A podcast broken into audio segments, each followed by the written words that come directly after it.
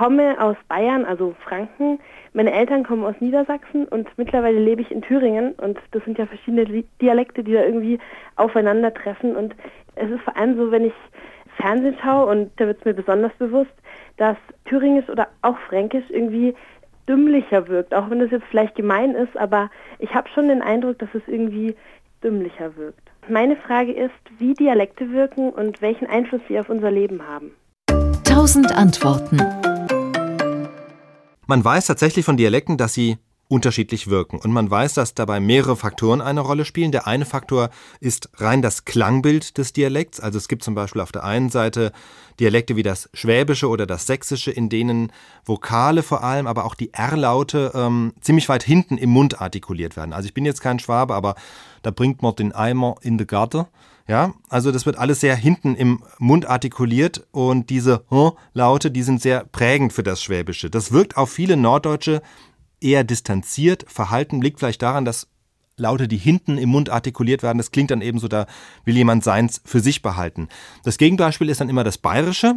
Da werden die Vokale sehr weit vorne im Mund gebildet und das wirkt offener, direkter, mehr geradeaus. Und es ist tatsächlich so, dass gerade das Bayerische in Umfragen wohl auch deshalb gerade zu den Dialekten mit den größten Sympathiewerten zählt. Wobei ich ja da die Theorie habe, dass das Bayerische so beliebt ist, weil es eben so viele Bayern gibt.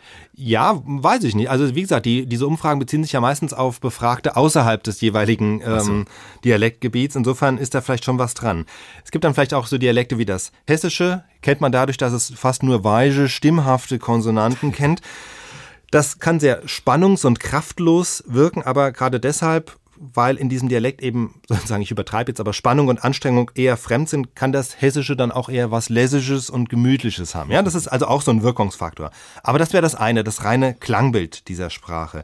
Das zweite, was sicher bei Dialekten hinzukommt, sind die Assoziationen, die wir mit bestimmten, ich sag mal, Volksgruppen haben. Also, wenn wir im Fall der Schwaben erstmal ein Volk mit Kehrwoche und Sauberkeit und Griffelspitzer besetzen, dann übertragen wir diese Klischees natürlich auf den Dialekt. Diese Assoziationen spielen schon eine Rolle. Gutes Beispiel ist dann auch das Sächsische.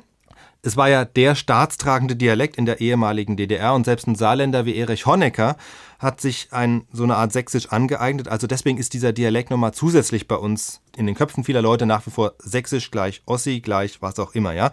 Und es hilft alles nichts. Die gleichen Umfragen, die sagen, das Bayerische hat mit die höchsten Sympathiewerte, die sagen, das Sächsische ist am Schlusslicht der Beliebtheitsskala. Und Vielleicht noch das Tröstende ist, wie gesagt, das gilt vor allem für Leute außerhalb dieser Mundartgebiete. Wenn man dann erstmal länger dort ist, also wenn du jetzt, Christoph, länger in Dresden dich aufhalten würdest, dann wirst du dich sehr schnell dran gewöhnen und, glaube ich, die Leute wirklich danach differenzieren, wie sie wirklich sind und nicht, wie sie sprechen. Ja, ganz chancenlos scheint es ja nicht zu sein. Ich bin ja auch Saarländer und Honecker hat es ja offensichtlich auch geschafft.